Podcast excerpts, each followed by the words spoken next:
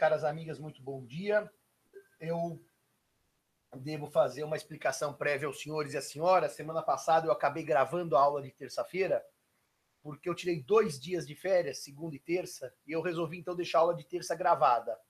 A aula de quinta eu acabei não ministrando, porque semana passada uh, foi o nosso nono congresso do IBDFAM, o IBDFAM estadual, do qual eu sou vice-presidente, e nós prestamos uma homenagem à professora Giselda Ironaca porque esse ano a professora Giselda fez 70 anos. E a minha palestra era exatamente a palestra de abertura, em que eu fazia as minhas ponderações a respeito do direito de família nas realidades A, B e C. Antes da pandemia, realidade A, durante a pandemia, realidade B, e pós-pandemia, realidade C. Eu vou ver se eu consigo o áudio e o vídeo dessa palestra para deixar isso disponível lá no meu canal no YouTube, que é um tema bastante interessante para reflexão a respeito exatamente de como o direito de família se comportava, se comportou durante a pandemia e tende a se comportar após a pandemia. Professores, não se preocupem que se ao final do curso eu sentir que essa aula faz falta, eu gravo e deixo um complemento para vocês ao final do curso. Dito isto, eu queria começar, antes mesmo de agradecer ao professor Bunazar pela gentileza de estar aqui no Largo São Francisco mais uma vez conosco, dizendo uma coisa para os senhores que é, é para mim é motivo de muita alegria. E eu acho que isso é genuinamente um trabalho acadêmico, e eu queria incitar a vocês é, que pensassem de como a gente pode produzir coisas interessantes na, na faculdade. Quando eu era professor de uma certa turma, existia um pequeno grupo de alunos, hoje já formados há bastante tempo, há uns quatro ou cinco anos, que era uma turma bastante empolgada. O Bunazar vai lembrar de quem eu estou falando. Estou falando do Rodriguinho, do Pedrinho, da Milena e do Vitor, que eram quatro amigos inseparáveis. E os quatro, eh, desde sempre, muito brilhantes, muito cheio de, cheio de ideias, etc. E o Pedro trabalha num grande escritório de São Paulo, a Milena fez mestrado e deve estar fazendo doutorado na faculdade, e o Rodrigo mudou para a Alemanha está fazendo seu doutorado na Ludwig Maximilian, lá em Munique. E eu estava escrevendo um artigo sobre a violação positiva do contrato, que é um tema que eu vou introduzir daqui a dois minutinhos, roubando cinco minutos do Bunazar, mas ele vai me deixar roubar os cinco minutos, e a sua desnecessidade para o direito brasileiro. Mais ou menos o que eu falei naquela aula gravada para vocês. Desnecessidade para o direito brasileiro, por quê? Porque o conceito de mora no direito brasileiro é um conceito expandido. Não é um conceito tradicional que seguiram os códigos civis de família romano-germânica, pelo qual mora é simplesmente atraso. Aliás, etimologicamente, a palavra de mora tem origem no latim mora.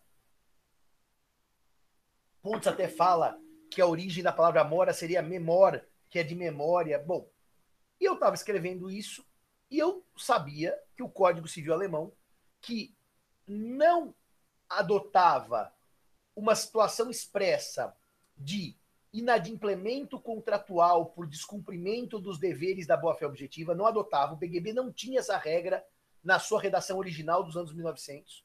Tinha sido reformado a pedido, por, depois de um grande clamor da doutrina, para acrescentar uma hipótese de violação positiva do contrato no texto legal. Eu sabia que essa reforma tinha ocorrido nos anos 2000, mas não tinha nem material, e nem meu alemão, apesar de ter estudado 10 anos, é suficiente para explorar o tema. Então, o que, eu fiz?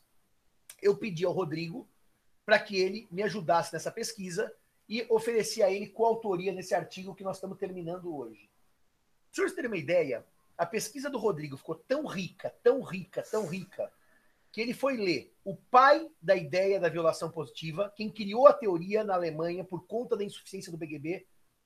Ele foi ler o, o Staub na sua primeira edição de 1902, leu a edição do Staub, fez as notas de como Staub uh, acreditava que a violação positiva era importante para o direito alemão, leu a extensão da violação positiva do contrato, que contrato em alemão é Vertrag, e uh, Larentz não chamava de violação positiva do contrato, ele usava um termo que era Forderung, que quer dizer violação positiva de pretensões, passou por Larentz e fez todo um esforço para chegar agora na reforma do BGB, e como o BGB, com a reforma dos artigos 280 e 281, Lá são parágrafos, porque o BGB não é dividido em artigos, estou falando artigos para usar uma linguagem mais fácil, mas dos artigos 280 e 281, a, a, a violação positiva do contrato foi incluída no sistema uh, alemão, agora sim, por disposição expressa de lei.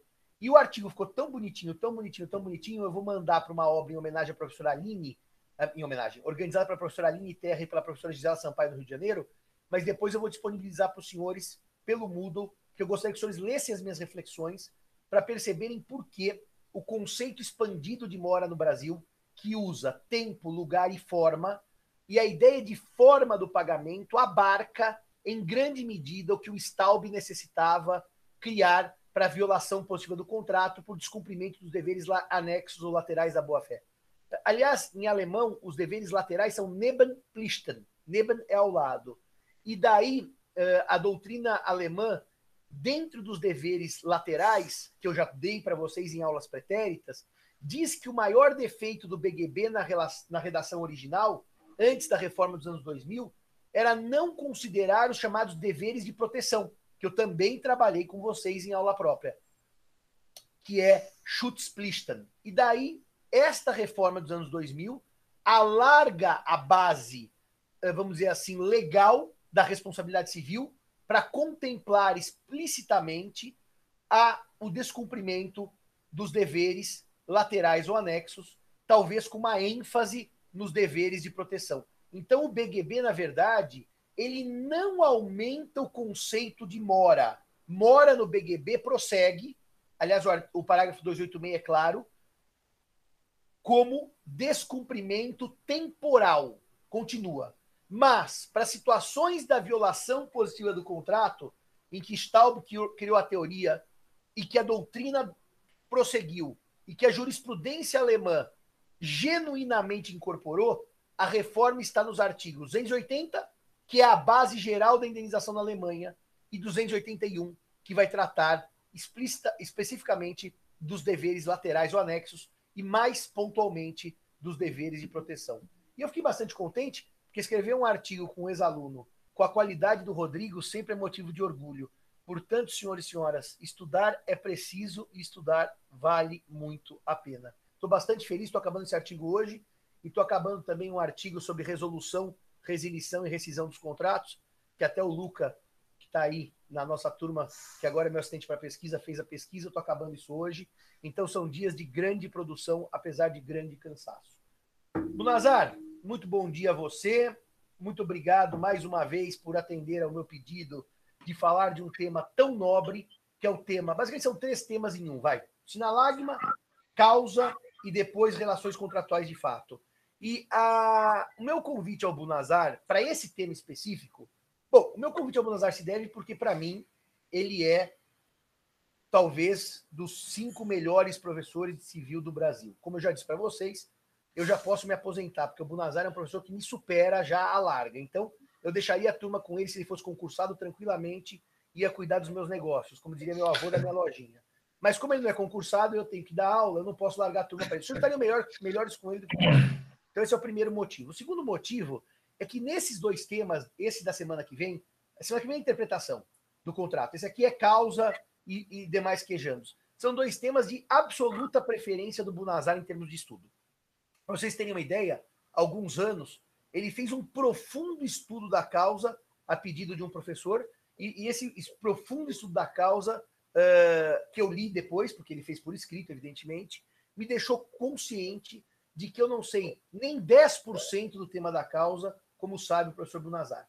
Então, uh, vocês estão em ótimas mãos, obviamente que eu vou continuar aqui com os senhores, não vou sair, e depois, Bunazar, eu vou dar a palavra à Bruna também, para que a Bruna comente um pouquinho da reforma do Código Napoleão, que tinha na causa um elemento de validade dos negócios jurídicos, e a reforma agora é, retira a causa.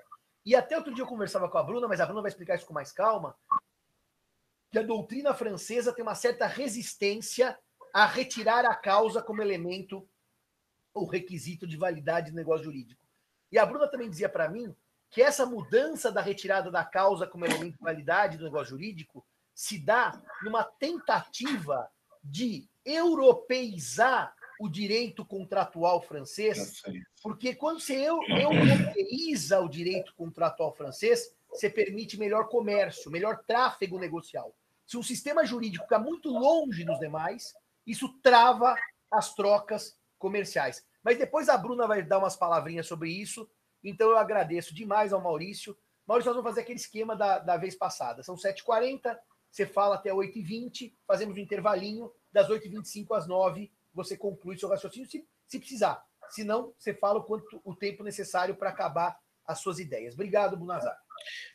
É, bom dia a todos. Uh, professor Simão, uh, eu agradeço o gentilíssimo convite e as palavras exageradíssimas a meu respeito. Obrigado, é uma honra estar aqui na Sanfran mais uma vez, uh, podendo conversar com vocês um pouquinho. Deixa eu te perguntar uma coisa, professor Simão, eu consigo compartilhar até abrir aqui um, um PowerPoint? Não. Consegue, mas você não quer me mandar por e-mail? Eu vou, eu vou pilotando e você vai falando assim? Ah, eu quero. Então eu tô te mandando já. Me dá um segundo. Manda no Simão JFS que eu já abro aqui, tá bom?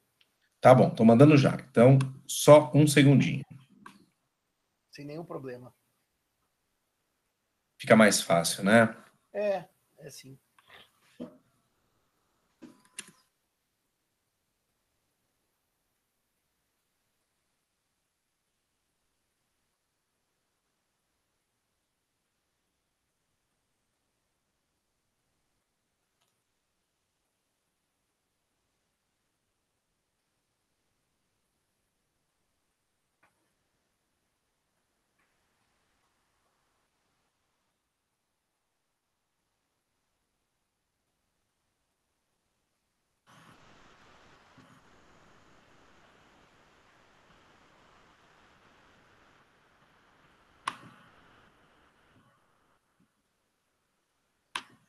Prontinho, está enviado, deve estar tá chegando daqui a pouquinho. Mas, muito bem.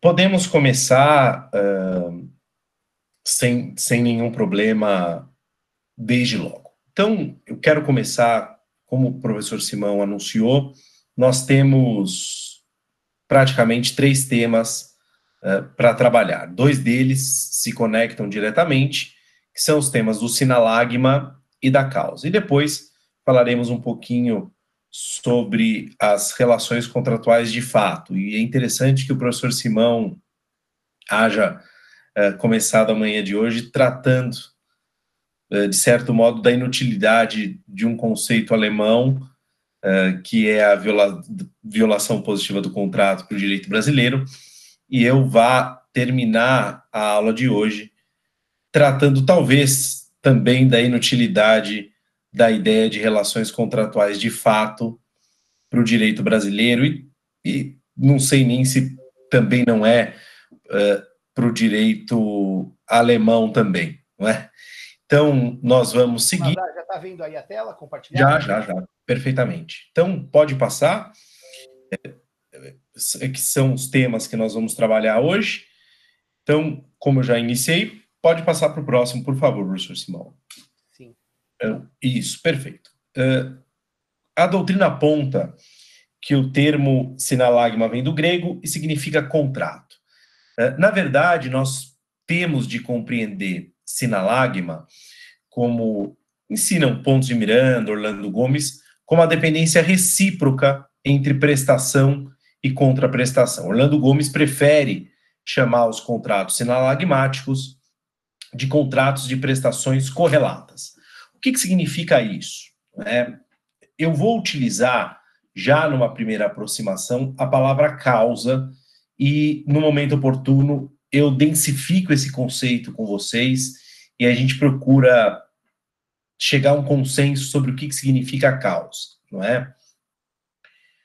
Quando nós estamos diante de um contrato sinalagmático, a ideia fundamental é de que a prestação tem por causa a contraprestação, enquanto que a contraprestação tem por causa esta prestação.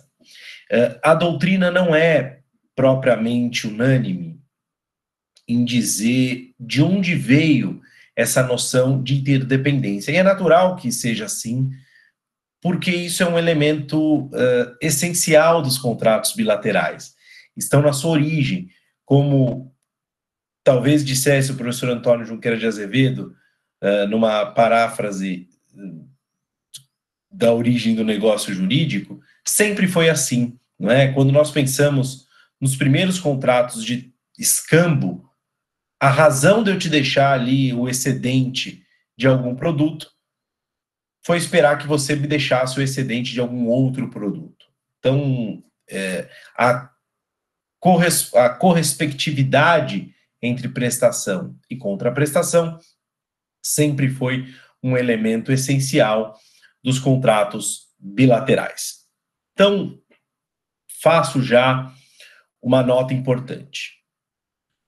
Se eu vendo meu relógio para um de vocês, pela quantia de 5 mil reais, por exemplo, se eu entrego o relógio para um de vocês, eu só o fiz para que você me entregasse a quantia. Se você não me entrega essa quantia, a doutrina dirá: você teve um enriquecimento sem causa. Faço já um, uma pequena digressão. O termo genérico é enriquecimento injustificado. E esse termo eh, serve para abranger duas situações bastante distintas: o enriquecimento ilícito e o enriquecimento sem causa. Tudo bem? Então, enriquecimento injustificado se divide em ilícito e sem causa. Então, aqui nesse caso. Vou dar um exemplo de cada um, do ilícito e do sem causa. Uh, já. No exemplo dessa contraprestação, você teria tido o enriquecimento sem causa, não é? Porque a causa. Eu, eh, você teria tido o enriquecimento sem causa, porque a causa de você receber o relógio uh, seria me dar o dinheiro. Na verdade, e aí eu já, já volto para isso. Sempre que a causa for ilícita, nós estaremos diante do enriquecimento ilícito. Por exemplo, um, uma prestação para um ato de corrupção ou o contrato de um assassino de aluguel, por exemplo. A causa é ilícita. Mas é importante que vocês notem o seguinte: quando nós pensamos eh, no inadimplemento, que foi esse exemplo que eu dei, a categoria do enriquecimento injustificado ela é subsidiária ela funciona para quê? Para fornecer princípios interpretativos do sistema. Ela não vai resolver o problema do inadimplemento diretamente. Nós temos regras de inadimplemento, estão lá no Código Civil, nos artigos 389 a 420. O enriquecimento injustificado, como vocês sabem, ele, ele tem aplicação subsidiária no sistema. O que significa isso? Eu só vou aplicar as regras do enriquecimento injustificado quando não houver outra regra ou outro conjunto normativo que solucione a questão. Então, tome muito cuidado com isso uh, de cara, tá certo? Quando nós estamos diante de um inadimplemento, é muito comum e não é equivocado que utilizemos a expressão enriquecimento sem causa. É de fato um enriquecimento sem causa? É. Em princípio, é mas as soluções são dadas pelo uh, conjunto normativo do inadimplemento. Isso ficou claro? Uh, qualquer dúvida, por favor, uh, enviem aqui. Professor Simão. Está claríssimo isso. Pode passar, por favor, para o próximo. Então, uh, embora não haja unanimidade, os romanistas, cito aqui, por exemplo, Max Caser, costumam atribuir essa relação que eu vou mostrar para vocês aqui é, a teoria dos contratos inominados é, no direito romano. Como que os contratos inominados passaram a ser explicados? A partir justamente dessa relação de codependência entre prestação e contraprestação. Então, são quatro as possibilidades de interdependência. Uh, do ut des, do ut facias, fácil ut des, fácil ut facias. O que, que significa isso? Dou para que me des. Ou seja, eu te dou dinheiro para que você me dê a coisa. Dou ut facias. Te dou dinheiro para que você preste o serviço para mim. Por exemplo, advogue para mim. Fácil ut des. Presto o serviço para que você me pague. Então, eu advogo para você, para que você me pague os honorários. E, finalmente, fácil ut facias, prestação de serviço contra prestação de serviço. Eu advogo para você, você pinta minha casa, você prepara o projeto uh, arquitetônico, etc. Então, a partir dessas quatro possibilidades, uh, os romanistas passaram a mostrar a correspectividade entre prestação uh, e contraprestação. Muito bem. O sinalar. Só me permite uma, uma observação? Claro, claro, fica à vontade. Ele, que quando o Paulo formulou esses quatro tipos de prestação, ele, na verdade, tenta ampliar. Eu quero só retomar essa ideia para que eles não esqueçam. A tipicidade estrita dos contratos em Roma, porque afinal os contratos em Roma, pelo direito civil, eram poucos e eram aqueles nominados, tinham um nome. Tinham um nome porque tinham ações que exigiam as prestações a partir do nome. As ações tinham os nomes contratuais.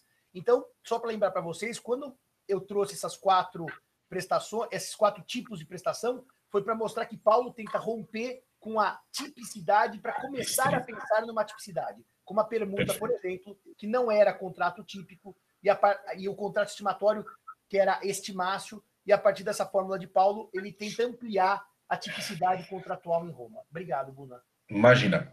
É, a doutrina então é, avança e começa a fazer classificações do sinalagma, sendo que a classificação uh, mais importante é, eu pus no próximo slide, mas não há necessidade de, de mostrar. Bom, tudo bem. Que a doutrina divide o sinalagma em sinalagma genético e sinalagma funcional. É, embora muitos autores utilizem essa expressão corriqueiramente, há duas noções não são propriamente distintas, mas que não são idênticas. O que, é o sinalagma genético? Como o próprio nome indica, nós podemos nos referir a sinalagma genético como aquele relativo à formação do contrato. Eu já vou dar uma uh, consequência prática disso muito rapidamente. E o que é o sinalagma funcional? Aquele sinalagma relativo à execução do contrato. A melhor doutrina aponta que o sinalagma, na verdade, é um só, mas que eu observo em momentos distintos. Como eu posso pontuar isso para vocês? Imaginemos que o sinalagma genético está no plano da validade, ele se refere à formação do contrato. Invariavelmente, problemas no sinalagma genético conduzem à invalidade do contrato, seja por nulidade, seja por anulabilidade. Por exemplo, um contrato uh, celebrado por quem não tem a capacidade tem um problema no sinalagma genético. Um contrato que tenha problema uh, de desequilíbrio inaugural, um desequilíbrio patológico inaugural, tem problema no sinalagma genético. Já o chamado sinalagma funcional se refere ao plano da eficácia da relação jurídica contratual. Uh, Pontos de Miranda faz uma distinção que é importante, não é? Quando nós temos um contrato, nós formamos um contrato, este contrato enquanto fato jurídico, gera, é fonte da relação jurídica contratual. Então, o sinalagma funcional diz respeito à relação jurídica contratual e não propriamente ao contrato. É, eu vou dar um exemplo para vocês.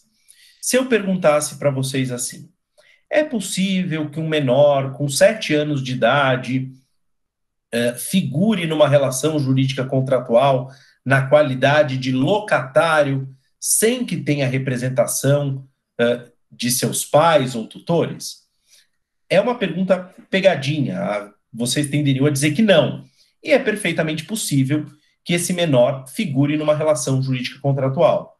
Basta que imaginemos o seguinte exemplo: esse menor mora com o pai, o pai celebra um contrato de locação o pai maior e capaz celebra o contrato de locação. Este contrato de locação, formado perfeitamente, ou seja, sinalagma genético perfeito, gera uma relação jurídica contratual, a relação de locação. Se o pai morre no curso deste desta relação contratual, o filho, por efeito direto e imediato da lei, o substitui, já não no contrato, mas no plano eficacial, na relação jurídica contratual, ou seja, no sinalagma funcional. Então, para sistematizar para vocês, sinalagma genético, momento de formação do contrato, plano da validade. sinalagma funcional, plano da eficácia. Vamos notar uma diferença importante que há. Quando nós pensamos, e está muito na moda falar em equilíbrio do contrato, reequilíbrio do contrato, é, isso é um. A ideia de equilíbrio contratual é uma ideia problemática. Por quê? Porque eu gosto muito do que diz Orlando Gomes aqui. Né? O equilíbrio contratual, ele é um equilíbrio fundamentalmente subjetivo, não é? Se nós pensarmos uma noção básica de economia, os contratos, em regra, não são equilibrados. Se eu te vendo alguma coisa, isso significa necessariamente que a coisa vale menos para mim do que para você. É, é, é, algo óbvio. Eu, eu, costumo dizer o seguinte: um exemplo bobo. É, meu pai já faleceu e ele tinha lá algumas canetas tinteiro e acabei gostando dessas canetas por influência do velho e tal. E ele tem uma, tinha uma caneta que hoje é minha, por Drod Cezine, né, professor Simão? É, que ele ganhou do meu avô quando meu pai tinha 15 anos. Então, ele tinha todo um carinho muito especial. É uma Parker 51, não é uma caneta cara. Você consegue comprar uma Parker 51 é, muito em ordem por uns mil reais, 900 reais. Ou seja, não é uma caneta caríssima, nem de longe. Mas é impossível que eu venda essa caneta. Por que, que é impossível? Ah, porque você tem muito afeto pela caneta. Não, é, não é isso. É porque eu não, não vou achar ninguém disposto a pagar o preço pelo qual eu estou disposto a vender. Se você me oferecer mil, eu não vou aceitar, 10 mil, eu não vou aceitar, uh, 30 mil, eu não vou aceitar, 100 mil, eu não vou aceitar. Agora, se você me oferecer 200, a gente fecha negócio, não há problema nenhum. Agora, o problema é, eu vou achar alguém capaz de comprar isso? Não vou. Então, a caneta é coisa fora do comércio por absoluta falta de interesse econômico. Então, Orlando Gomes mostra que o desequilíbrio ele é natural aos contratos. O equilíbrio é subjetivo. É, eu e o professor Simão, por exemplo, vivemos comprando livro velho, em sebo. É, para a maioria das pessoas aquilo não vale nada, para nós vale um monte. Então, quando que eu posso falar em desequilíbrio contratual? Eu gosto muito de utilizar essa expressão. Quando o desequilíbrio tem uma causa patológica. Estou falando exclusivamente de desequilíbrio, tudo bem? Quando o desequilíbrio tem uma causa patológica. E nós temos dois conjuntos normativos diversos que tratam do, de causas patológicas do desequilíbrio. Dois artigos na parte geral e dois artigos na parte especial. Quando nós falamos de causas patológicas de desequilíbrio na parte geral, nós estamos falando do estado de perigo e da lesão, não é? Só para lembrar artigos 156, olha aí, o professor Simão já colocou, artigos 156 e 157. Uh, o estado de perigo talvez seja o vício do negócio jurídico mais abjeto que há ele é de fato asqueroso. Por quê? Ele contraria o que há de mais essencial uh, na natureza humana. Você, na natureza animal, nem na natureza humana.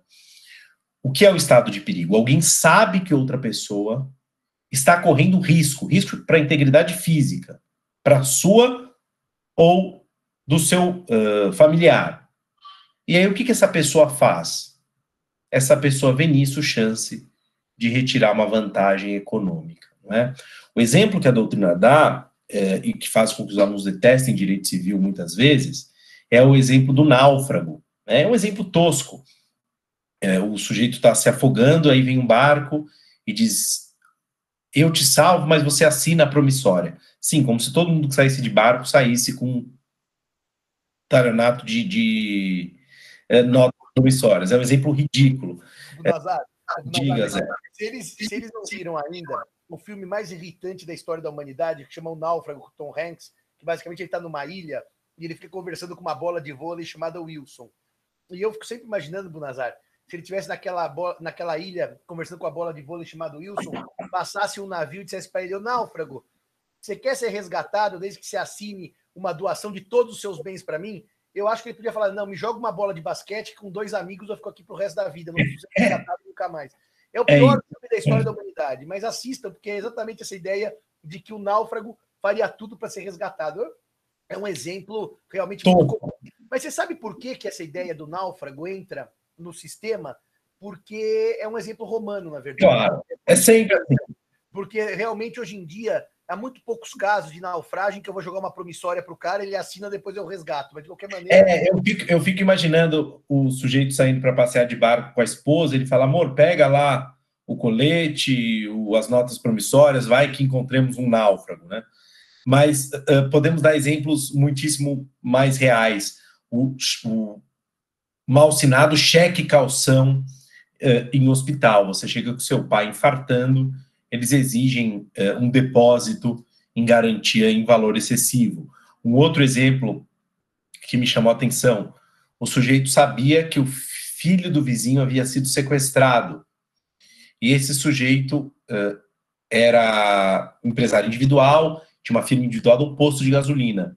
E o, estavam pedindo, por exemplo, um milhão de reais uh, de resgate. Ele foi lá e comprou aquele posto de gasolina por exatos um milhão de reais quando na verdade o posto valia muito mais, uh, valia quatro ou cinco. Isso é o estado de perigo uh, real. E a lesão é um desequilíbrio manifesto por inexperiência ou premente necessidade. Então, por que, que o estado de perigo e a lesão são desequilíbrios patológicos?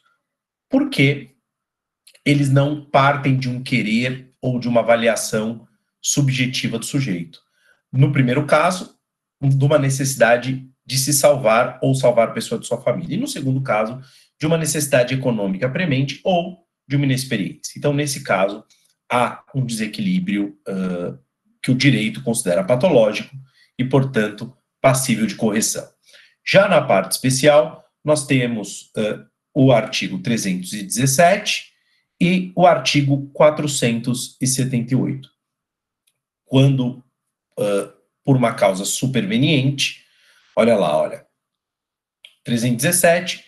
Uh, o 317 tem que ser lido à luz do 315, não é? O 315 consagra entre nós o nominalismo. As dívidas em dinheiro deverão ser pagas no vencimento em moeda corrente pelo valor nominal. O que significa dizer isso? Uh, eu não tenho acréscimo de juros e nem de correção monetária a não ser que expressamente o, uh, o estabeleça, como diz o artigo 316. É lícito convencionar o aumento progressivo de prestações sucessivas, a chamada cláusula de escala móvel. Nada mais é do que colocar que as prestações serão corrigidas ou uh, incidirão juros sobre elas. E aí vem o 317, que serve para, uh, de maneira paternal, proteger a imprevidência. Eu estabeleci uma dívida em dinheiro, não estabeleci a incidência de juros e correção monetária, mas, por um motivo imprevisível, sobrevém uma desproporção manifesta entre o valor da prestação e o do momento da sua execução. Nesse caso, o juiz pode corrigir o valor para igualar, tanto quanto possível, o valor real da prestação. Esse artigo 317, ele é funcionalizado para o pagamento das prestações em dinheiro, tá certo? Porém, a doutrina brasileira,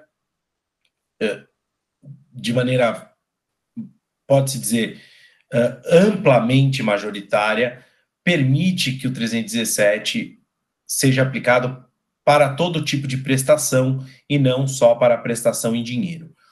Voz em sentido contrário, é a do professor Francisco Marino, professor aqui da faculdade, que escreveu uh, uma tese de livre docência chamada Oferta de Modificação Equitativa, em que nessa tese ele critica muito severamente a aplicação do 317 para outras prestações. Seja como for, eu concordo com o professor Marino, mas está vencidíssimo.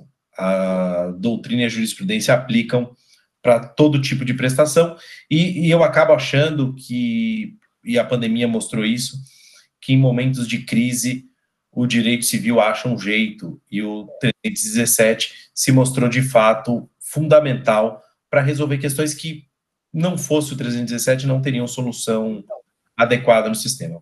Bunazar, eu vou dizer o seguinte: eu fiz o último estudo da pandemia, que eu vou publicar agora um livrinho, publicar também para os senhores um livro sobre todos os meus escritos da pandemia, todos que eu publiquei, e eu digo, Bunazar, exatamente o que você concluiu. Ainda que pela técnica, o 317 só se aplicasse às prestações pecuniárias, o sistema tem um problema que o Bunazar falou assim: tem dois artigos. O próximo ele vai falar o 478 e o 479, que eu já sei que ele vai falar sobre eles. Eu não vou antecipar. Mas há um problema teórico no sistema brasileiro, meus amigos e minhas amigas, que o Brasil não está preparado para revisão contratual tecnicamente, em termos legais. A doutrina se preparou, o CDC se preparou e o Código Civil não. Os senhores podem me responder, bom, mas se o Código Civil não prevê a revisão expressamente, da revisão não há. O problema é que agora, na crise sistêmica, sem precedentes, em que todos os contratos do UTDs de locação, basicamente, começaram a colapsar, e é um grupo contratual profundamente importante, em que todos os contratos de prestação de serviço, do UTDs como educacional, começaram a colapsar, a doutrina brasileira tinha duas opções. Fazer o que os franceses quiseram fazer do começo. Dizer, não, não há revisão contratual no Código Civil. Se não há revisão contratual, não há. Ou extingue o contrato, ou extingue o contrato. O problema é que o direito civil brasileiro foi testado nesse momento de crise e só deu conta, como disse o Bunazar, cientificamente honesto, disse: eu discordo, mas o direito civil só deu conta por uma leitura ampliativa do 317. Senão, o direito não teria dado conta. Agora, Bunazar, objetivamente falando, talvez se desse essa aula um ano atrás, sua resposta seria outra. Nós vivemos uma pandemia, que está agora no rescaldo, e uma crise contratual sem precedentes, em que o princípio pacta sunt servanda nunca foi tão chocado, batido e, e, testado. Você não acha que a leitura ampliativa do 317 foi melhor para o sistema jurídico, ainda que menos técnica, do que a leitura mais técnica do professor Marino, que teria gerado colapso contratual uh, Simão, eu vou te responder o seguinte: eu já eu responderia isso antes mesmo da pandemia. Eu responderia isso antes mesmo da pandemia. Eu, eu costumo dizer o seguinte: uh, os sistemas muito rígidos quebram e eles quebram na mão do judiciário. Eu vou contar uma coisa para vocês que são muito jovenzinhos e, e talvez tenham algum encantamento com direito constitucional, com direito uh, público, é, é, natural que tenham. Uh, existe um, algo que uh, os constitucionalistas adoram e está muito na moda, o princípio da razoabilidade e da proporcionalidade. Todas as vezes que Uh, o professor Virgílio Afonso da Silva, inclusive, tem um artigo interessantíssimo, o proporcional e o razoável. É belíssimo, né? Só que eu vou dizer uma coisa para vocês: uh, não existe nem proporcionalidade nem razoabilidade. O que existe é algo chamado equidade e que existe é tão velho quanto o tempo. Não é? Se vocês lerem Aristóteles, Aristóteles já fala uh, na Ética Nicômaco da ideia de equidade como a adaptação dos rigores da lei ao caso concreto. E o Código de Processo Civil, sabiamente, diz: olha, o juiz só julga por equidade nos casos em que está expressamente autorizado por lei. E o que acontece? Todas as vezes, todas as vezes uh, que nós temos, 100% das vezes, que nós temos. Tá, tá ruim meu som, professor Simão? Não, só deixa eu ver com os alunos. O som, o som tá bom? Os senhores estão ouvindo bem a gente? Ou tá com algum problema? Tá tudo bem? Então, ah, está tudo ok, pode prosseguir. Então tá bem. Então, todas as vezes que nós temos uma solução uh, normativa engessada, o judiciário vai lá e quebra. Foi o que eu conversei uh, por ocasião do, do, do RJET, não é? Ah, nós temos que colocar, uh, professor Simão, eu, professor Tartucci outros, temos que colocar aqui algumas regras que forneçam parâmetros para os juízes para revisão dos contratos de locação. Não, isso é uma intervenção indevida nos contratos de locação, isso é um absurdo. Sim, então não façamos lei alguma e permitamos que os juízes façam aquilo que eles estão fazendo, que é julgando com base na equidade. Ah, mas os juízes não poderiam fazer isso. Poderiam, farão hoje e farão sempre que se apresentar uma situação em que não tenha solução. Então, o 317, eu repito, ele foi funcionalizado, pensado para prestações em dinheiro. Ótimo, nós fazemos uma a velha e boa interpretação extensiva e utilizamos para outras finalidades, sem nenhuma ruptura sistemática e sem nenhuma uh, fratura do sistema, tá certo? Então, uh, embora tecnicamente correto seja aplicar para dinheiro, não há nenhuma fratura radical se nós aplicarmos para outras prestações, desde que façamos isso de maneira justificada. E eu peço aos senhores que prestem atenção, porque na minha última aula, que é a extinção dos contratos, eu vou voltar nesses temas, evidentemente. E eu acho importantíssimo que os senhores anotem mentalmente o que disse o professor Bunazar. Nós tentamos no RGET, quando era projeto do senador Anastasia, criar um mecanismo judicial de revisão da locação, que era o contrato que estava explodindo no judiciário, com parâmetros objetivos. Nós tentamos. Não é uma intervenção indevida, o mercado se regulamenta. Se os senhores olharem agora a confusão que as locações geraram e o número de decisões completamente díspares, eu até num slide no nosso curso de locação, meio do Nazar, eu disse que é o, é, o, é, é, a, é o pânico, pânico sistêmico, é o caos sistêmico, porque realmente cada juiz está falando uma coisa. Então, o que o Bunazar está demonstrando de uma maneira objetiva e correta é que se o legislador se furta a cuidar do caso concreto, ele deixa para o juiz decidir à luz dos princípios. E à luz dos princípios, não reclame depois, porque o juiz A diz paga todo aluguel e o juiz B, no mesmo caso, diz não paga nada do aluguel. São duas lojas iguais, em dois shoppings distintos. Uma tem uma liminar para pagar todo o aluguel, porque não conseguiu baixar, e outra uma liminar para não pagar nada do aluguel. Quando o legislador realmente se demite da função de legislar, o judiciário resolve. E o Bunazar tem razão. Se o Código Civil de 2002 se demitiu da função de cuidar da revisão do contrato, se demitiu, ele não tem regras de revisão contratual, como, por exemplo, quando os alemães eh, eh, disciplinaram a base objetiva do negócio, eles trouxeram parâmetros para o juiz de análise da base objetiva, nós não trouxemos para a base objetiva. O que acontece então? O juiz não vai falar, não julgo porque a lei não tem parâmetro, ele vai julgar segundo a equidade. E isso, senhores, não é um erro, não. É, ou ele vai dizer, não julgo porque a lei ele é obrigado. Ele, ele, não é pode, ele não pode prolatar o non-liquids. É proibido legal. Ele não. Então, isso aqui não é crítica ao judiciário que nós estamos fazendo, nós estamos falando que o juiz fez certo, porque o legislador se demitiu da função. Então, só para concluir, o Bunazar falar um pouco do 478, talvez agora, como a segunda questão do sinalagma funcional. É, se vocês olharem o 478 do Código Civil, que está aqui para vocês é, lerem, e eu vou, também vou voltar nisso mais para frente, é, o, o código exige, para resolução do contrato por onerosidade excessiva, senhores, extrema vantagem para uma das partes. Está escrito no código, extrema vantagem para uma das partes. No momento de pandemia, quem tem vantagem? O locador do shopping center ou o locatário quando o shopping fecha e não tem cliente? Ninguém. É um, é, é, é um jogo de perde-perde. E se eu for aplicar o 478 dizendo, locador, eu quero resolver a locação porque o shopping fechou, não tem cliente, eu quero ir embora. Ele fala assim, mas eu não tive extrema vantagem. Ou você faz o que fez parte da doutrina brasileira, que eu não gosto, e eu publiquei nesse artigo, fazer de conta que o artigo não diz o que diz. Ah, faz de conta que não diz extrema vantagem, daí começa a minimizar. Extrema vantagem não é extrema vantagem, é extrema vantagem peronomútil. Daí começam aquelas técnicas paraguaias de interpretação. Agora, ou vocês vão assumir que o dispositivo não dá conta da pandemia. E não dá conta porque o legislador brasileiro foi mais realista que o rei. O legislador brasileiro trouxe requisitos incumpríveis. Por isso que eu, nesse artigo, que vai ser publicado pela ASP, eu faço um redimensionamento dos artigos 317, 478 e 479, Bunazar, para basicamente dizer que eu preciso buscar a base objetiva como sistema jurídico, porque a lei não adotou com essa clareza a base objetiva, ela adotou universidade excessiva, para tentar reler os contratos da pandemia. Se não sabe o que acontece, o juiz invoca a pacta subservanda, não aplica o 478, não aplica o 317, e os contratos são mantidos num sistema que houve uma base alterada de maneira indelével de maneira profunda e de maneira a detonar com o sinalagma. Detonou. Detonou com o equilíbrio contratual, detonou com a ideia de prestações recíprocas, e, portanto, por isso, Bunazar, que eu entendi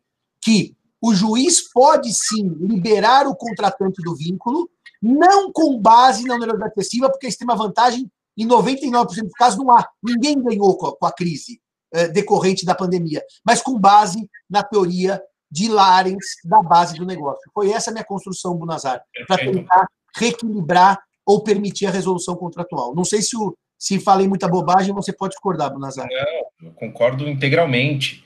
É, e eu, eu sou, sou um desses que, com, com o professor Vilaça, mitiga essa extrema vantagem, porque ela tinha uma razão de ser no Código Civil italiano, uh, que foi copiado aqui para o direito brasileiro e que não se justifica na maioria dos casos. Então, uh, o que eu quero mostrar para vocês uh, é que, que o código trabalha muito claramente esses dois momentos lógicos distintos: sinalagma genético, formação do contrato, plano da validade, sinalagma funcional, plano da eficácia, tá certo? como estou falando de uh, sinalagma, prestação e contraprestação, é importante falar do equilíbrio, e aí, só por isso que eu trouxe os artigos 156 e 157 da parte geral, e 317 e 478 da parte especial, para falar do uh, equilíbrio. Agora, cuidado, turma. Toda a questão de validade está no sinalagma genético, uh, incapacidade, objeto ilícito, e toda a questão uh, de eficácia, uma condição, um termo, juros remuneratórios, estão lá no sinalagma funcional, tá certo? Uh, antes de passar para a causa, professor Simão, quero só colocar uma, fazer duas notas muito rápidas, eu sei que isso já está no seu programa. Não mesmo porque nós temos mais cinco minutos para o intervalo, você acaba essa parte, a causa volta depois do intervalo, Buna. Perfeitamente. É, que é o seguinte: a doutrina mostra com muita clareza que a classificação do contrato como contrato sinalagmático traz um regime jurídico próprio. E eu sei que vocês vão estudar isso depois, é só para apontar. Por exemplo, a exceção do contrato não cumprido. A exceção do contrato não cumprido, que é, vai ser objeto de estudo de vocês, só se aplica aos contratos sinalagmáticos, tá bem? Então, essa classificação não é uma classificação à toa, ela tem uma razão de ser. E, para finalizar, existe uma classificação que a doutrina aponta, chamando os contratos de contratos bilaterais imperfeitos.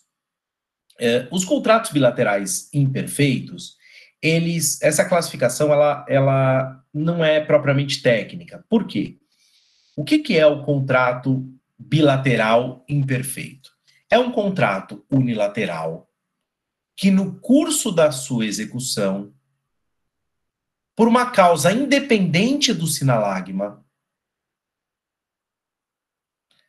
gera uma obrigação para uma das partes que não seria natural aquele contrato. Eu vou exemplificar e tudo vai ficar mais simples.